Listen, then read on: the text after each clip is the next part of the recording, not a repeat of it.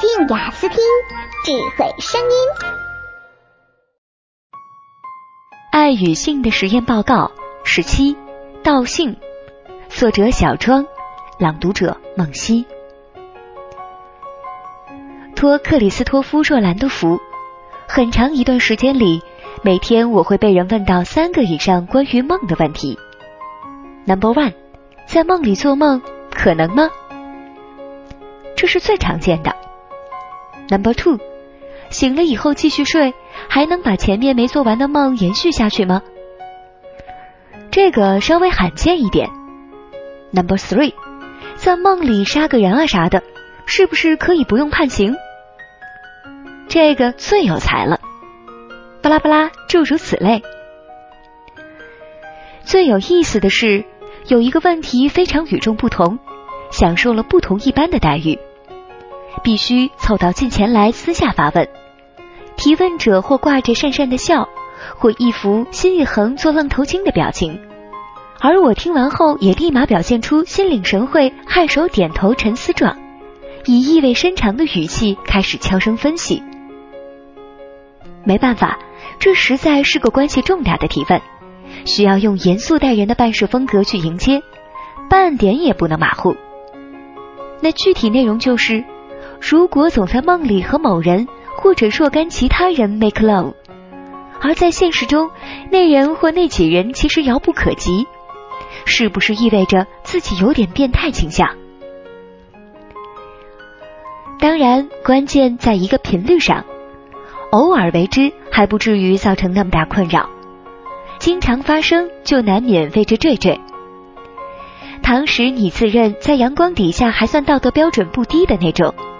简直会羞于见相关人士。西班牙超现实主义导演布努埃尔的《白日美人》中，女主人公就梦到过种种和她所属阶层的戒律格格不入的虐恋型性爱场景，醒来也只能偷偷的自己美，声张不得。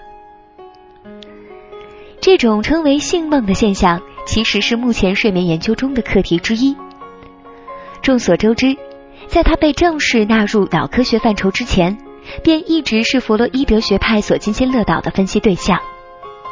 他们相信，性本能乃欲望或动机之源，而梦是受压制欲望的一种实现。由此，很多梦中所为都可以追溯到人在性方面的一些需求，很多是不合伦理的。不过，近些年来的学科发展和证实手段。都在逐步摒弃以上说法，至少不那么想当然了。科学工作者们更愿意用脑成像和统计数据来说话。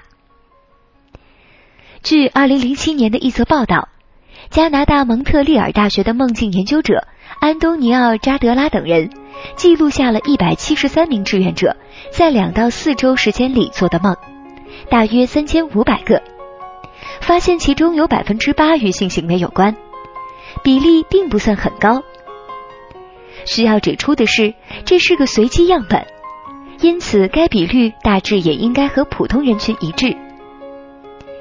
研究得出的结论还包括，女人和男人做性梦的概率其实差不多，而且各有百分之四的被试者声称感觉到了性高潮。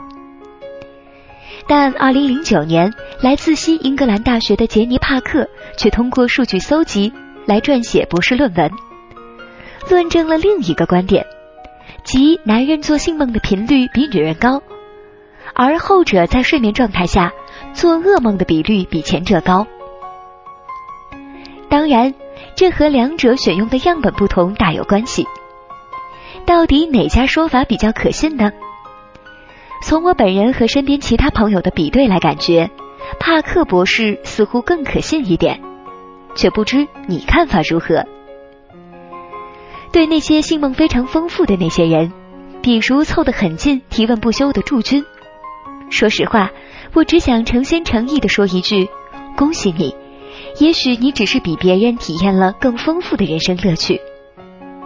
因为科学家基本上认为，这并不一定涉及心理健康问题，而没有付诸行动的话，也就与道德无关。不过，另有一种可能，我会建议他去看看医生。明尼苏达区域睡眠障碍中心的专家卡洛斯·申克曾搜集了1905年到2006年间有关性梦的研究，发现，在人群中大约存在11种和性有关的睡眠障碍。他和同事还主持了一次在线调查，219人参与，其中92%经历过不同类型的性梦。在这些人里头，大多数男性的经历相似。他们会在睡觉当中性唤起，和身边的人 make love，或者自慰。但当醒来之后，对于发生过什么，则完全丧失了记忆，除非有旁人告诉他。这种情况被称为睡眠性交，听上去很诡异，是写进小说的好题材。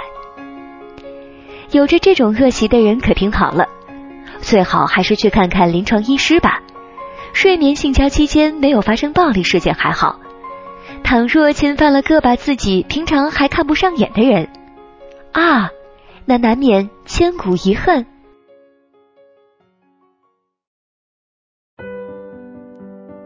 起点不决定终点，运气靠策划，贪心大有必要。大多数人会失败，不是因为犯错，而是因为没有全心投入。冒险才能利用机会，谁都能成为伟人。